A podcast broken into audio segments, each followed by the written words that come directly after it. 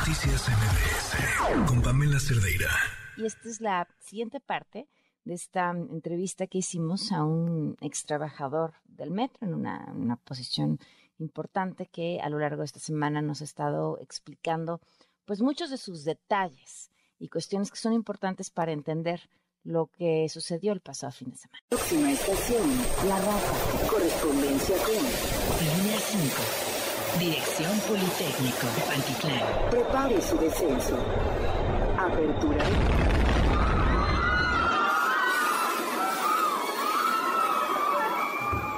No pisen la barra de medio.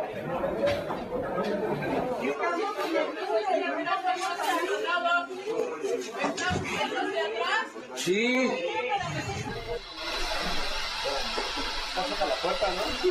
Explotó, quién sabe, quién sabe qué les habrá pasado allá a los demás. ¿Qué pasó al interior tras el accidente de la línea 12? Cuando pasa lo de la línea 12, fue un shock para todos. nuestra línea nueva, los mejores mantenimientos, las mejores refacciones, eh, eh, un nivel óptimo de operación. Nos empiezan a decir, eh, obviamente, que hagamos un, un análisis interno sobre los riesgos que tenemos. En la parte, eh, digámoslo así, que mueve a- al tren, la operación y el mantenimiento, al parecer se empezaron a hacer análisis eh, de manera interna, como nosotros sabíamos. Eh, sí, se empezó a mover, se empezó a, a crear estos eh, análisis de riesgos, se empezó a ver una empresa alemana donde empezó a asesorar y donde empezó a, a verse en, en la parte de arriba y a, hablar un poco más de eh, los conceptos de peligro, riesgo, y se empezó a hacer como una ola ¿no? de, de este análisis. Y bueno, empezó a crear una nueva cultura, sin embargo era una confusión a la vez porque los requerimientos que llegaban o los análisis que nos pedían, no había un fundamento dentro de los estatutos que nosotros tuviéramos que la obligación como trabajador de poder responder o poder darlo en tiempo y forma. Realmente, por lo que se comentó,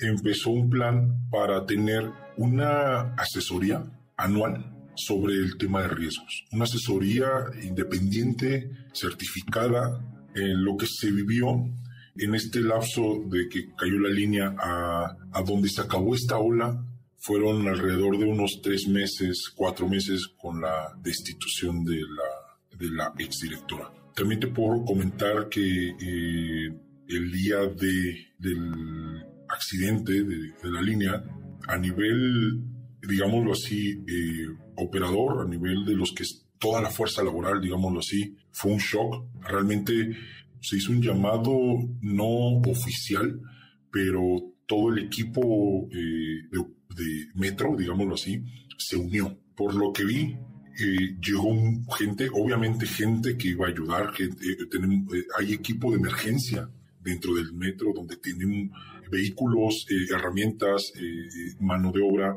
llegaron de todos los talleres. Sin embargo, lo que, lo que pasó en la zona cero de este lado fue que no nos dejaron intervenir. De inmediato se encargó, se encargó la parte de obra a nivel en Ciudad de México.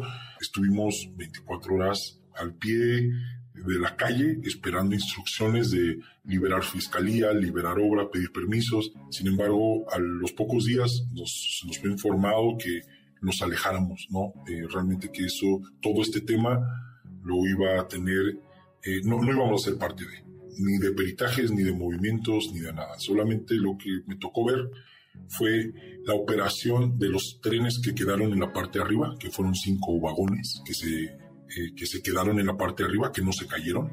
Realmente la línea 12 tiene, los trenes tienen siete vagones, solamente se cayeron dos, y los cinco de arriba eh, fue lo único que el metro, al parecer, eh, tuvo esta intervención, obviamente por la especialidad. ¿Cuántos trenes recorren cada línea y con qué distancia normalmente hay entre un tren y otro? Todos tienen una, una, flota. La línea 3 es una de las que tiene las flotas más grandes. El- la cantidad de trenes que, que deberían de operar son alrededor de 42.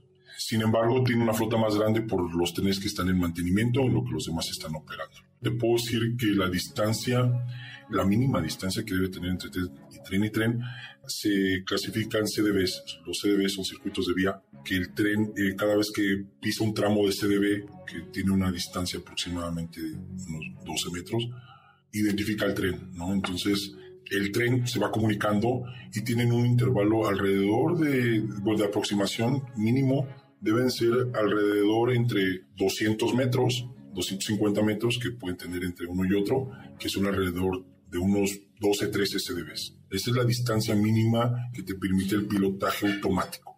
Hay otro pilotaje que es más moderno, que tiene la línea 12, que te permite una cercanía muchísimo más segura, pero una cercanía menor.